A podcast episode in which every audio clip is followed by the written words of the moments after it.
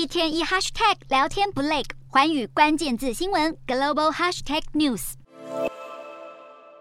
为了应对东亚局势的变化，日本政府计划在五年内将国防预算提升到四兆日元，和台币在九千亿左右。这笔费用主要会用在强化长程飞弹等领域。不过，最大的课题是预算的来源。首相岸田文雄日前表示，增税势在必行，但消息一出就引起在野党质疑。日本政府则是表示会尽量减少民众的负担。尽管岸田野心勃勃，但事实上他最近并不顺利。根据日本媒体的最新民调，岸田的支持度跌到了三十三点一趴，创下他执政以来的最低纪录。至于不支持度，则是首度超过五十趴。受访的民众认为，岸田太慢让爆出丑闻的前总务大臣等三位阁员走人，是导致大家不满的一大原因。不过，一波未平，一波又起，现在就连复兴大臣秋叶贤也也被爆出丑闻。秋叶遭到指控，他在二零二一年的众议院选举时，让儿子冒充自己站在街头拉票。另外，他也被指控涉嫌向公务秘书贿赂。因为种种的丑闻，秋叶取消了视察福岛县的行程。对此，在野党也要求他下台。除了内阁的丑闻外，岸田在国安策略的定位上，也恐怕会遇到内部的阻力。岸田代表了自民党，